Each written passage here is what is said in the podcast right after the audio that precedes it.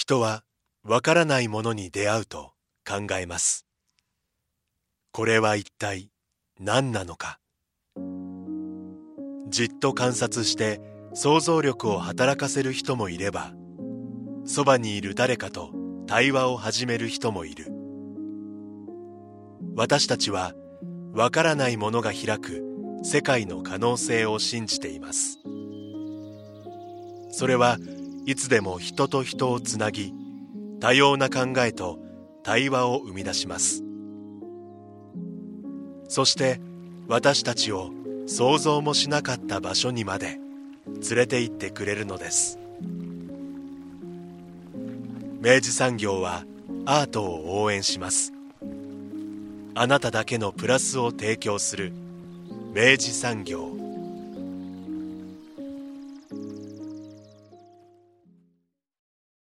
明治産業プレゼンツアワーカルチャーアワービュー今週は先週に引き続きまして7月9日日曜日に福岡市民会館で開催されるイベントフェスティバルフルージーノ2023を、えー、開催します。フルー主催山口翔吾さんにお話を伺っていきます。スタジオには当番組プロデューサー三好です。おはようございます。おはようございます。まあ、あの先週に引き続き2週目ということになるんですけど、はい、フェスティバルフルーズーニョ、はい、福岡では7月9日に福岡市民会館で開催されます、はい、まあなかなかね、うん、あの生で、ね、うん、体験することができない、はい素晴らしいアーティストがやってくるというお話を。素晴らしいアーティストがやってきます。ね、いやもう本当、あのー、1週目にもご紹介しましたけれども、うん、そのフルーっていうですね、うん、あの、改めてちょっとご紹介しておくと、まあ、魂の震える音楽体験を、うん、まあ、コンセプトに、まあ、2012年3月から、えっ、ー、と、様々な、本当に様々な音楽のジャンルの中から、まあ、強く深い、そして濃い、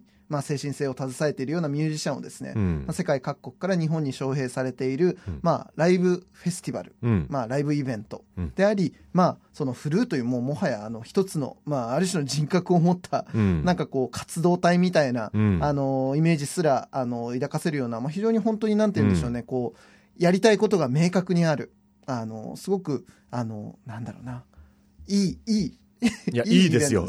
本当いい、あの、活動なんですね。まあ、先週のお話も、あの、ぜひ皆さん、ポッドキャストとかで聞いていただきたいんですけど、うん、まあ、その話の中でも、要はそこで、あの、いろいろ、携わった方々とか、出会ってきたお客様とかが、もう、フルーだったら、っていう状態に今もうななっているっていう話を伺いましたよね。ね。本当にまあ、そのフルーっていうこのイベント越しでないと、なかなか出会えないアーティストだったりとか、まあ、その聞けないライブみたいなものを、まあ、届け続けてくれている、まあ、このフルー。の、えっと、今年ですね、うん、えー、まあ、その全国展開系としての、うん、あの、フェスティバルフルージーニョというものが、うん、あの、開催されるということで、えっと、まあ、これが7月9日にですね、はい、福岡で、えー、福岡市民会館で、あの、開催されるということもあって、あの、今回はですね、あの、前回に引き続き、まあ、そのフルー主催の山口さん、うん、えー、お迎えしているわけですけれども、あのこの後編に関しましてはですね、引き続き、そのフェスティバルフルージーニョ福岡で開催される、このイベントで、えー、ご出演されるですね、えっ、と、アマーロ・フレイタスさん、バーラ・デゼージョさん、うん、そしてサム・ゲンデル、ベニー・ボック、ハンス・チョースタというですね、うん、3人組、えーまあ、このですね、えー、3組の、えー、アーティストのですね、まああのー、紹介のですね、引き続きの、まあ、後編をですね、うん、お届けしているような感じになってまいります。はい、えー、今回も今回のこの福岡での開催お手伝いをされますけど、えー、旧八女郡役所音楽の会の好田さん、うん、えー、お迎えして一緒にお送りしています、はい、インタビューの模様をお聞きください。うん、いやでも本当あのこのハンス・チョースタさんも今おっしゃっていただいたようにノルウェー出身のこれフィドルの奏者なんですねこれね。そうですね。はい。ね。いや、だから本当にこういうふうに、あの、新しい音楽を聴くきっかけになるというか、あの、今回やっぱ本当僕、フルーさんの活動を、こうやって番組で紹介させていただくときに、あの、なんかすごく自分の中で、あの、結構、あ、そうかもって思ったのは、フルーがやるっていうことで、初めてこう、プレイリストが、なんかで新しく生まれる感じがするんですよ。あの、知らなかったアーティストだったりとか、あの、あの、好きなアーティストの隣にいる人だったりとか、隣の隣ぐらいにいた人が、あの、急にこう名前を持って立ってくる。で、それで聞いてみると、あの、結果やっぱその先の世界がまた広がっていくみたいな、こうなんかね、プレイリストを拡張させてくれる、あの、ライブイベントだなって僕は個人的に思うんですね。それは結構なんか意識してやっぱやってる部分もありますね。やっぱりその、なんて言うんだろう。キャパっていうかその自分の考え方っていうのってやっぱ狭くなっていくっていうか固定していくからそこをやっぱりこう広ちょっと衝撃を与えて広げるみたいなのはなんかやっぱ意識してる部分でもやっぱありますよねやっぱり。うんなんかまあ知らないものにちょっと恐れずやってみようみたいなうん。のはありますよねやっぱ。本当そうですよね。いやそれこそあの月田さんあのピノ・パラディーノを呼んだ時も、あそこの会場にいた人たちのどれぐらいがそのピノ・パラディーノっていうのをそのピノ・パラディーノとして知ってたかって分かんないなと思ってて、はいなんだけど結果やっぱ持って帰る時にはもう終わった後には「いやピノ最高だったわ」っつって言って帰ってたじゃないですか。うん。そうですね。なんかやっぱあの本当におっしゃるようにその拡張具合というかなんかこうん。う知らない世界にこう踏み越えていくようななんかそういうきっかけは本当になんかあの山口さんチームのなんかこうすごいなんか独特の強みとしてあるなって感じはなんかします。好きそれでもまあそうです。ちょっと嬉しいですね。それうん。あの感じてもらえるとすごく。うん。いや本当そう思います。北さんもどうですか？なんかやってやってみて。ああそうですね。まあもともとがそのやっぱフルフルの魅力としてその、本当に知らないけど聞いたらよくてあのライブまでの間の時間がめっちゃ楽しいっていうあのあんまなくてその うん。フェスに行くまでの時間がめちゃくちゃ楽しいんですよね。確かにそうちょっ。と変わるんですよね多分。うん。あの 出演アーティスト公開された時からうんうんうん。ちょっと生活変わるんですよね。ね。なんかそれすごいいいなと思って。まあまあ今回のそのピノの関しても多分こう、まあ、割と直前にはなったんですけどこう、うん。バッと出たからこうそこから興味を持ってくれたり多分うん。周りの人がバーッと興味持ってくれたから、うんこう来てくれたっていう人も結構話は聞いてて、そうですまあ、でねも。そこからもうがっつしやっぱ行ったら掴まれるんでもう、そこからもう戻れないというか。本当。そういう感じはやっぱり今日共通してるというか本当そうですよね。だってもう会場あれですよ。スタンディングオベーションでしたからね。ピノ・パラディーノのあのライブであんなにみんなが踊り狂うっていうのすごいななんて思いながら感動してましたいやそんな具合であのサム・ゲンデルベニー・ボック、ハンス・チョースタのドリームトリオこれね。あの、まさしくだからもうこれはもうフルジーニョでしか聴けないしねパフォーマンスになりますね。これもやらないんじゃないかなと思ってるんですけどこの 今回だけのプロジェクトのような気もしてますけど。うん。そうですね。もう見逃し現金というとこ見ろで。逃し現金ですね。はい。そして、えっと、もう一組。えっと、こちらが、バーラ・デゼーニョ。デゼ、デゼージョえ？失礼エ。ゼージョはい。バーラ・デゼージョという、これ、4人組はいですね。4人組なんですけど、まあ、その来日メンバーは、おえっ、と、PA さん、PA とかも連れてくるんで、11人来るんですよ。で、オンステージがおそらく8人か9人になると思う。8人かな ?8 人ですね。えー、大所帯バンドですね。そうですね。結構その、がっつり、あの、ドラムがいて、ベースがいて、ホーンが入って、前の4人が、えっ、と、その、歌とギターになるんで、結構大所帯で、その、まあ、カーニバル的なうん。部分があり、あると思いますね。はい。これ、バーラ・デゼージョはどういうバンドで、えっと、まあどういう人たちなのかっていうこともちょっと山口さん、あの、お聞かせいただいてもいいですか？あ、そもそも、えっ、と、なんかまあ、メンバーが結構その、有名な、まあ一人、まあジャッキス、あえっ、となんだっけ、ドラ・モレレンババウムっていう女性が一人いるんですけど、うんで、まあ彼女はその、ジャッキスっていう、えっ、とですね、あの、坂本龍一さんなんかと一緒にやってたのの娘ですね。そうですね。ジャキス・モレレンバウムの娘さんがこれいるって、これ僕びっくりしました。そうですね。はい。嘘んと思って。びっくりしました。結構びっくりしますよね。みんな結構びっくりしますね。みたいになってますよね、やっぱ。ねえ。そのモレレンバウムの娘のドラ・モレレンバウムさんがまずいらっしゃると。そうですね。うんと、あとその、まあ、ミルトンとか、まあ、その、えっ、と、カエターノとかと一緒にやってる、うん。まあ、ゼ・イバーハっていう、まあ、男性がいてはいますね。うん。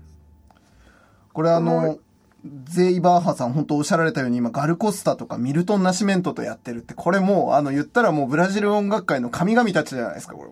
そうそうですね。ねだもしかしたらこのゼイ・バーハももう、将来ね、そのカエターノみたいになる可能性もあるんじゃないかと思ってますけどえ。ね。ねくらいの、やっぱりその、やっぱ、なんて言うんだろうな、やっぱ聞いてみると、さ、やっぱその、音楽的なセンスがやっぱり、歌もうまいし、やっぱすごいいいですよね。やっぱり単純にいいな、みたいなのが。本当そうですね。あの、メンバーで言えばもう一人その、ルーカスさん、ルーカス・ヌネスさんって、この方、あの、この方も僕調べてびっくりだったんですけど、あの、2021年にあの、出たカエターノ・ベローゾの、メウココっていう、めっちゃんこいいアルバムだったんですけど、これ、メウココのこれ共同プロデューサーとしてルーカスさんいらっしゃったんですね。ああ、そうですね、そうですね。はい。もうだからこれもう言ったらもう、あの、めちゃくちゃ生え抜きの音楽、音楽秀才チームじゃないですか。そ、そうなんですよ。なんか結構その、育ちも良さそうな感じはしますよね。あ、そうなんだ。お音楽、音楽的な、その素養っていうか、やっぱりすごいある気がしますね。あとその、まだすごいみんな若くて、うん。おそらく27歳ぐらいじゃないかな。すごいな。なので、今回その、やっぱり、なんか若い子に見に来てほしいなっていうのもすごいあって、うんやっぱりその、例えばまあ、今30手前ぐらいの人たちも、うん。なんかこういう若い人たちがブラジルにはいて、うんまあ、こういう音楽をやってるっていうのを、ちょっとまあ、まあ、僕たちもおじさんなんですけど、やっぱり。その、なんか、20、25歳ぐらいの人たちも来てほしいなっていう思いはすごいありますね、やっぱり。うーん。いやもう本当にあの僕音源もですしこれはあのライブの映像も YouTube とかでちょっと見れたりもするのであの拝見させていただいたんですけどまあこれはもうライブ行ったら間違いないですねこれね あ、まあそんな感じですね。ねししかもなんかアルバムもなんかラテングラミー取ったみたいで、あやっぱりその、そうですね。ラテングラミー取ってるし、やっぱ、あとその、海外のライブの動画とか見るとめちゃくちゃ盛り上がってるんで、うん。ちょっとこれは、ぜひライブで見てほしいなっていうのもやっぱありますね。そうですね。いや本当だからその直感的にもうこれは踊れる音楽だし最高だねっていうあのそういう楽しみ方もできるしあの音楽ジャンル的に言えばもう本当にそのブラジル音楽ジャズえっとまあ本当にまあロックもだしえっと、うん。場合によっちゃちょっとレゲエっぽいリズムが入ってる曲とかもありましたしまあとにかくもう音楽の雑食にやりつつんなんかやっぱもうそれが結果バーラデゼーションの音楽になってるっていうなんかもう、あの、ば、ばっちりですねって感じの アーティストでした。そうですね。これは、あの見ればわかる。これも見ればわかるってやつね、おそらく。うん、ライブはいいと思います。しかもちょうど今、やっぱりそのアルバムがラテングラミー取って、えええーっとですね、そのヨーロッパツアーを、えーっと、多分5月ぐらいから彼ら回るみたいで、彼、彼女らが。うん、で、それの合間を縫って日本に来て、うん、どこだっけな、ポルトから日本に来て、うん。日本でツアーやって、その後、バルセロナの方で帰るみたいな。で、そっちでまたショーやるみたいな感じなんで、その一番ライブで油が乗ってる時なんで、おそらく結構いいいいと思います。なんかみんな。もうバリバリに仕上がった状態のバーラが見れるわけですね。そうですね。まさにそうですね。その通りだとこれ思います。は最高じゃないですか。これバーラを呼ばれるきっかけになったのは、もう山口さんが同じくやっぱりもうとにかくこれはやばいぞっていうことだったんですか？うんまあ、その、えっと、なんかブラジルの、まあ、ディスク大賞を決めるみたいなのが、おそらくなんか、毎年12月の末とかにやってて、うん。で、その、あの、中原仁さんがすごい進めてて。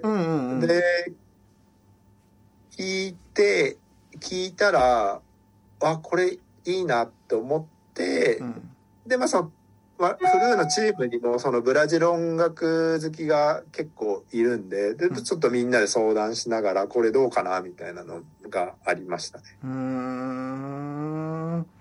もう、で、聞かせたら間違いないねという風になってったって感じですね。そうですね。なんか、まあ、あとやっぱりそう、おお音楽性もいいし、やっぱその、まあ、男女が混ざってたりとか、うんその、若いしっていうのもうん、すごい一個の決め手になった部分でもありますよね。やっぱちょっと呼びたいなみたいな、ちょっとこれ、今のなんか、に日本ににこういうの必要なんじゃないのみたいな部分もやっぱあるし。うんうん。確かにあのなんか本当にあの全然悲壮感がないというかもうとにかくなんか俺たちがやりたい音楽はこれだしみたいな感じでこうめ明快な存在感というか ねそうなんですよね。なんかそう。あとその、なんかまあ、言われてるのが、まあその、昔のそのトロピカリアっていう、その、なんて言うんだろうな。そういうシーンをもう一回みたいなので言われてて、まあファッションとかもはいなんかこう、派手で色使いとかもすごいかっこいいし、うんなんかその、音楽だけじゃなくて、やっぱりそういうファッションとかも、なんかこう、こういうのもあるんだよっていうのを知らせたいっていうか、広めたいっていうかっていう部分もちょっとありますね、やっぱり。うんあの僕なんか結構あのちょうど学生時代だから、えっと、2000年代初頭ぐらいだったと思うんですけどぐらいに結構まあそのブラジルのあのまあ昔の名盤たちが結構再発されたり改めてまあそのクラブミュージックの文脈で結構再評価されるようなタイミングでもうどんずばで本当にこうブラジル音楽を改めてなんかこう聞き直してでもうやれ変えたのだミルトン・ナシメントだもういろんな方の音源聞いて本当やべえなってなったんですけどなんかそれこそ2020年代以降ってじゃあそういう音楽とどういう風に出会えるんだろうと思ってたんですけど、あのそういう意味ではあのこういうフル経由であのそのトロピカリア経由からあのそれこそねジョビンの方のなんかボサノバの方行ってもいいしあのそっちじゃない方の MPB の方行ってもいいし、うんなんかこういろんな掘り下げるのちょうど真ん中に立てるぐらいの本当にいろんなブラジル音楽の面白いところが詰まったあのアーティストとしてバーラはいるなって感じはしますね。ああ、そうですね。なんか、ま、まさ、まさにおっしゃる通りで、そうですね。なんかこう、レジェンドになる前の人たちを、現在進行形のものを見れるっていう感じはすごいある気がします、やっぱり。うんおそらくレジェンドになっていくんじゃないかなと思いますけどね。そうですね。ね、ういや、もう素晴らしい血統をお持ちの、あの、メンバーも含めて、これはちょっと注目ですね。月田さんちなみにバーラー聞かれました？あのなんか最初にこう聞いた時に、うんなんていうんですかねまあちょうどもうその福岡市民会館でやるっていうのは、うんが決まってる状況ではあったんで、うん。なんかそこにあの音楽でなんかこう踊り狂ってる観客の姿を想像して、うんもうなんか結構ゾワゾワしちゃって なんかいやそれはちょっと本当なんかめちゃくちゃ楽しみだし、うんそういう状況をやっぱ作作りたいなっていうのはなんか本当ですね。ありますねやっぱり。いや、もう会場と一体になってあれ音楽聴けたら間違いなく最高ですね、山口さん、これ。ちょっと僕まだ福岡市民会館見に行ってないんで、あの、すごい楽しみですね。いい箱ですよ。あの、結構意外に大きいので。そうですよね。うん。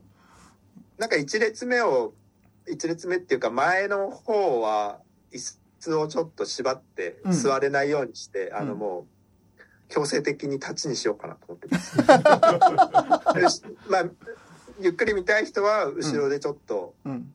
座ってみてみたいな感じで、まあ前の方はもう、うん。あの、立て、あの、椅子を使えないように縛りますんで、うんあの、踊りに来てくださいっていうのもあります。もうフロア気分で踊りに行っちゃっていいわけですね。うんいや、これ楽しみですね。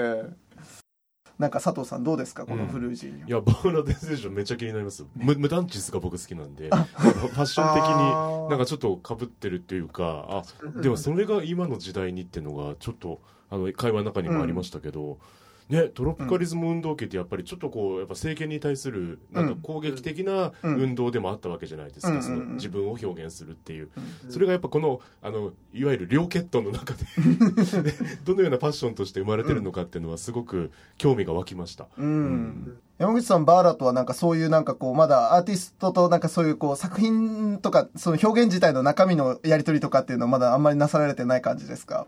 あんまりしてないですね、まだ。うーん。とりあえず、来日してからう、ん。多分、立川、福岡、大阪なんで、うんちょっとずつまあ、ノリとかも、向こうのノリもまだどういうノリかもまだよく分かってそうないんで、ですよね。そうなんですよね。うん。いや、でも本当に、あの、山口さんがこうやってお呼びいただいたおかげで、本当、まあ僕も含めてですけど、本当バーラと出会えた人間たちがこっから続出するはずなので、ぜひともちょっとこれはあの成功させて、あのね、次につなげていくようなものになればなというふうに思いますね。すごい基本的なはい質問があるんですけど、山口さんに、えどうやって見つけてらっしゃるんですかね？本当に。基本的に見つけてるのはやっぱネットとあと口コミとかですよね。うーん。そうですね。ね、うん。インターネットと口コミ、友達、あと最近だとまあ、これいいよとかもあるしう、ん。なんでもか、まめに調べてます、いろいろ。あ、やっぱりお調べになってるんですね。やっぱね、そこは。うん。そうですね。やっぱでもそして周りの皆さんのそのフルのメンバーの皆さんともこう共有していく空間があるっていうのも大きそうですねそうですね。みんな基本的にやっぱ好きなんでう、ん。やっぱり話してどう、どうかなみたいなのもやっぱありますし。うんもうでもそれこそその、お、これいいなって思ったけど、それが、じゃあ、読んでハマるかみたいなのってのはもう本当に未知数なわけじゃないですか。それ、そ、そうなんですよ。そうなんですよっていうか、そう。意外と、まあ最初の頃とかは結構、うわ、はまんなかったなっていうのもうん。やっぱりあって、うん。でも最近は結構は、大体ハマってます。おなんかやっぱり、うんこっちの目も超えてきたっていうのもあるし、うん。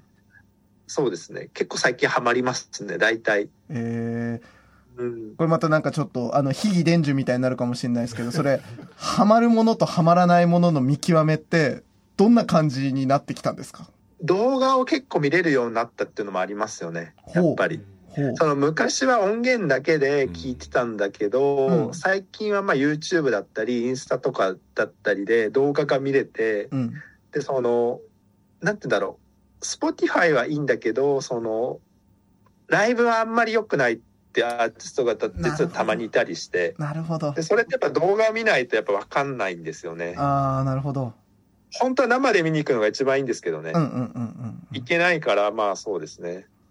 なるほど。だからやっぱその会場でのハマり方というか、やっぱライブイベントですから、やっぱりそのライブでのハマり方みたいなところを、こうより解像度が上がっていく感じになってったってことですね。そうですね。だから、うそ、なんて言うんだろう。そうですね。なんかやっぱその、ライブでどう演奏してるんだろうとか、即興とかちょっと入るのかなとかう、んあとお客さんがどういうふうに盛り上がってるのかなとかが、で、大体こう、わかるようになった気がしてます。全員楽しみってすごいですよね、ううんねお客さん側も、うんあの制作側もね、本当にそう。本当にそう。そうなんです。制作側もみんな楽しみで。見たことないから、すごい楽しみですね。でも、本当これ普通だったらそんなやり方しませんからね、山口さんやっぱ。なんかやっぱほら、もう、なんか自分の中で、それこそもうこれ、これはもう間違いないだろうってやっぱもうね、あるある程度固めちゃってもうそれをデリバーするっていう方が普通な気がするんですけど、こんなにこうある意味こう、自分たちも未知なものを、だけど、もういいに違いないって信じて出すってやっぱ本当にこれはすごいことだなってやっぱ思うっすよ。結構自信はあありますね。多分いいんじゃないかなっていう部分は。うん。うん。もうあの、山口さんのその直感がね、うんやっぱりもう僕らをこう牽引してくれて、うんで、まあ見たことのない世界に連れてってくれるわけですから、うんあの、引き続き山口さんの健やかに、あの。活動を続けていただければ嬉しいです。よどみなくやりたいですね。ね、ね、もう僕らに引き続き見たことのない世界をじゃんじゃん見せてください、これ。そうですね。はい。ねですし、もう本当にここで、あの、あの、ね、い今見たアーティストたちが、うんうんマジで本当にこれ5年後とか10年後とか、え、あれ、福岡来てたの？来てたの？みたいな。本当なりますね、これね、多分ね。そんな気がしますね。ねそうですね。で、なんかやっぱ、今回成功すると、やっぱりどんどん続けていけるんで、やっぱり、そうですね。なんかその福岡の魅力も発信しながらうんイベントとかやるとね、かいあのこ日本国内からみんな遊びに来てくれるようにもなりそうだし、なんかね、うんうんうんいいですよねっていうのはありますね、やっぱ。そうですよね。あ、そうそう。それこそその話で僕、あの、ぜひちょっと、あの、月田くんと、あの、山口さんにもお聞きしたいなと思ったのが、それこそあの、ピノパラディーノのあのライブがですね、あの、まあ、福岡人からしても本当に異例なぐらいの、やっぱり本当にお客さんの盛り上がりと、大、大、大ヒットだったんですね。で、そうなったことで、やっぱ、あの、今おっしゃられてたように、そのアーティスト側も、あ、福岡ここちゃんとハマんじゃん、みたいな。で、あの、もしかしたらそのピノの周りにいるようなアーティストとかが、あの、日本ツアーしようと思うんだっていう時に、あ、だったら福岡って街も行った方がいいよみたいなこととかって、なんか生まれるんじゃないかなと思うんですけど、なんかそういうようなことって今までライブされてても、なんかやっぱ起きてくるもんなんですか、山口さん？そうなんですよ。だから福岡いいな、みたいな行きたいですね。あとその、やっぱりその、変な話、その、フルーのメンバーがもう行きたいから、うん。なんとかして組もうみたいになってくるんですよね、その公演をとかで。そこも結構その、なんか結構その、ミュージシャンっていうよりかは、やっぱその制作側が行きたいって思った方が、その、うん。開催できる方が大きくなりますよね。なるほど。なるほど。月田さんどうでした実際？そういうの。現場で。そうですね。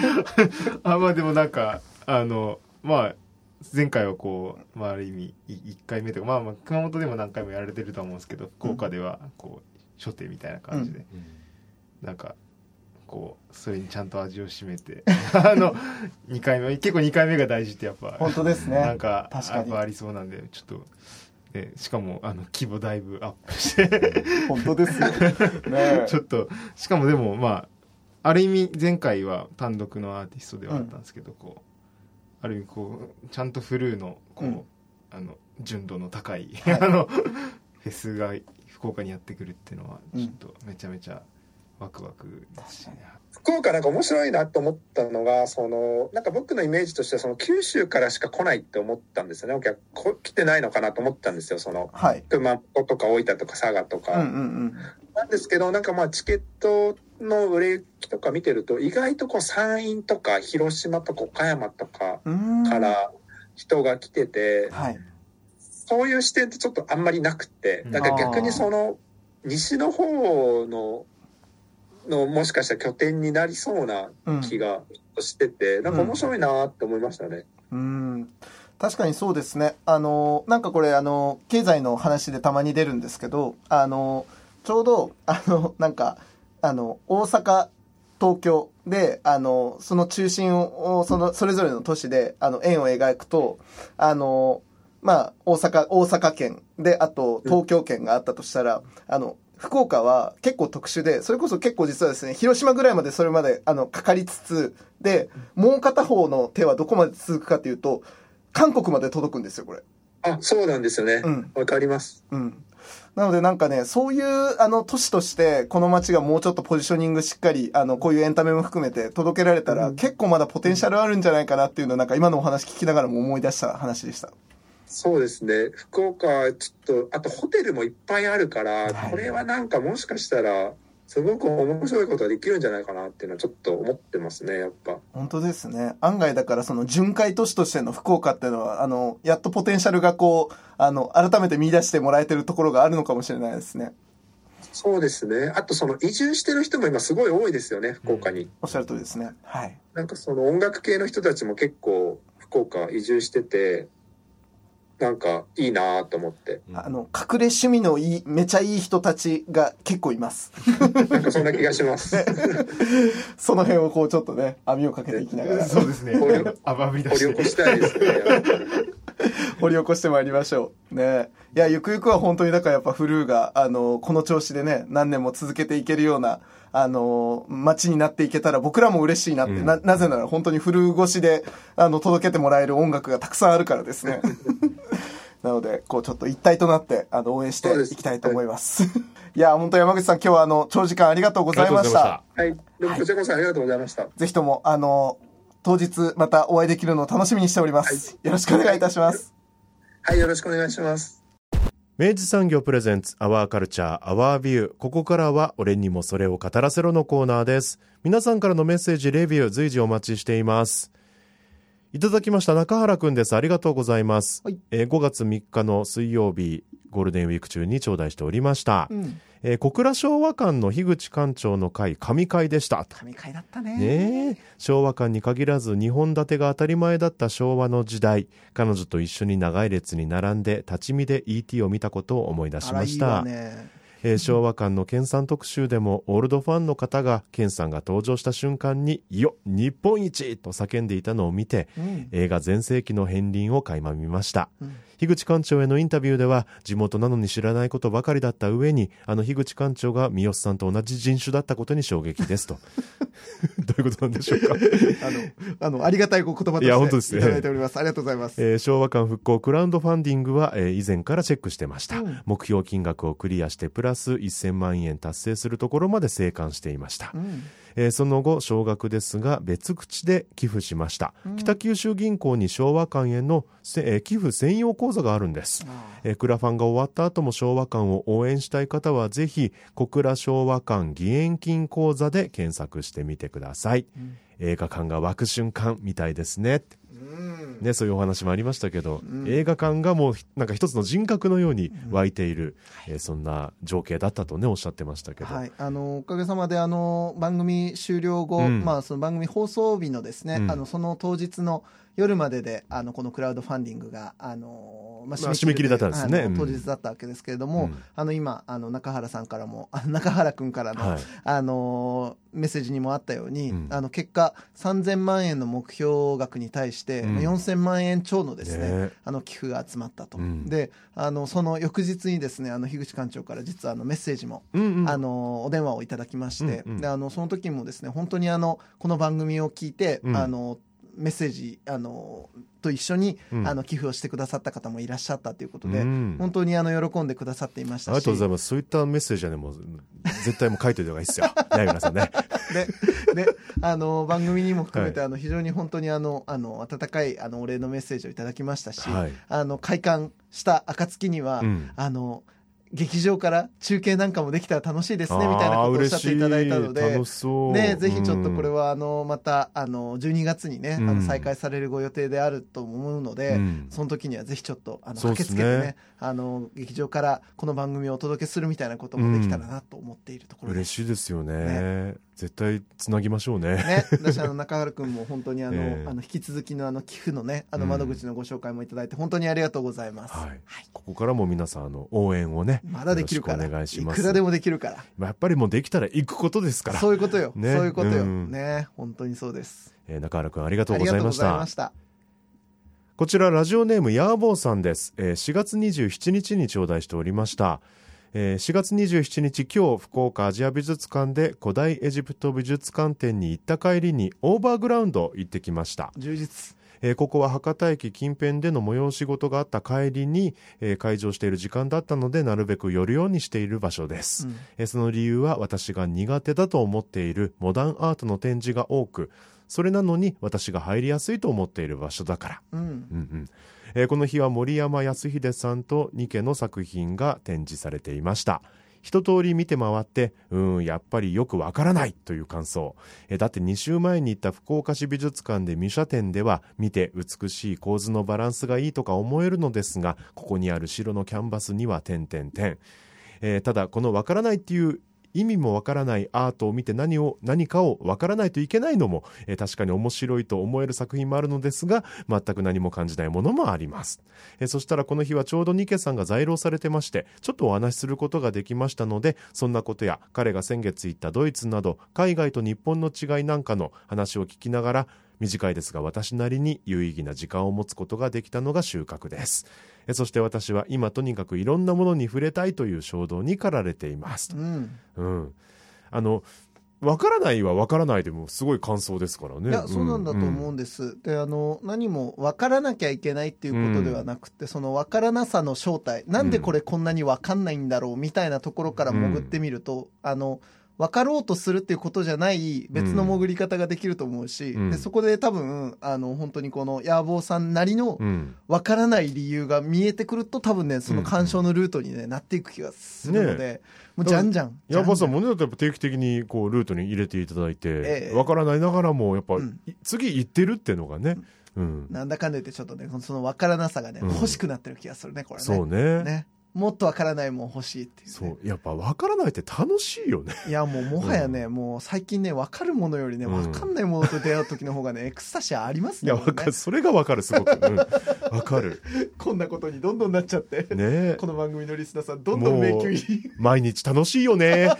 って思いますよ、本当いや、でもうん本当そうだからね。うんいや、もう楽しんでいただきながら、引き続き分からない世界に突っ込んでまいりましょう。ですし、野望さん、あの、本当ありがとうございます。やっぱ分からないって伝えるって結構実は勇気がいることだと思うんですよ。うん。本当にそう。だからね、うんあの、この分からなさをね、じゃうんんじゃんじゃんこう、めでてね、うんあの、引き続き、あの、一緒に分からない道、あの、歩んでいこうと。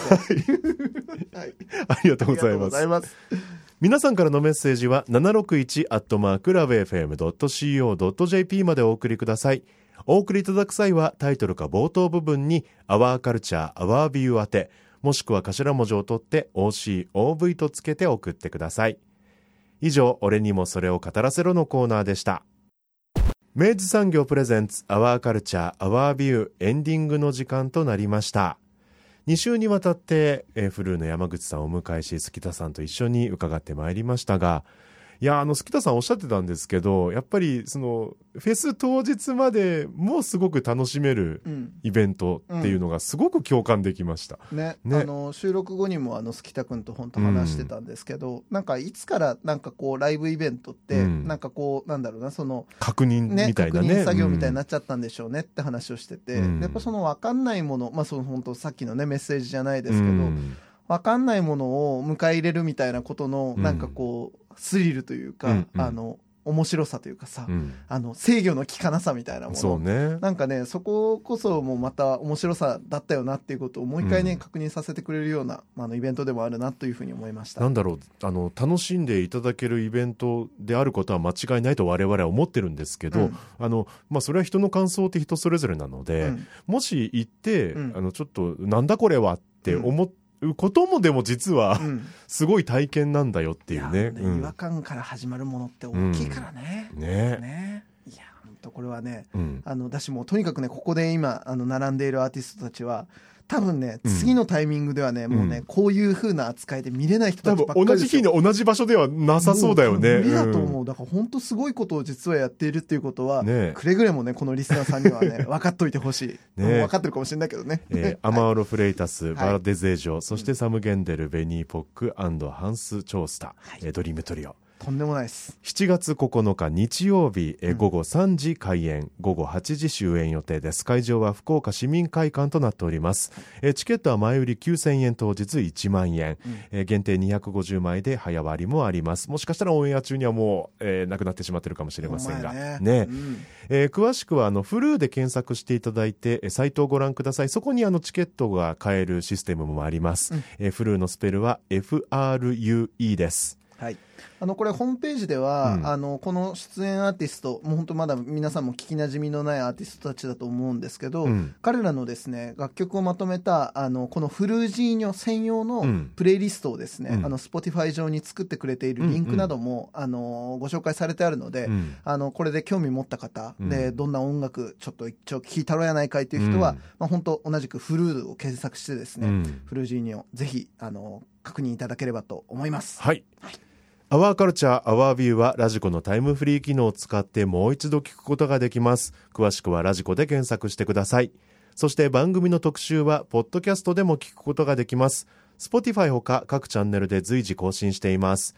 詳細はラブ f m のホームページから確認してください。そして皆さんからのメッセージご感想は随時お待ちしています。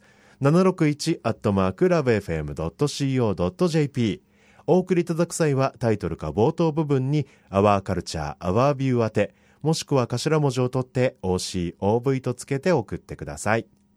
三好さん今週もありがとうございました。ありがとうございました。アワーカルチャーアワービューここまでのお相手は佐藤智康でした。また来週。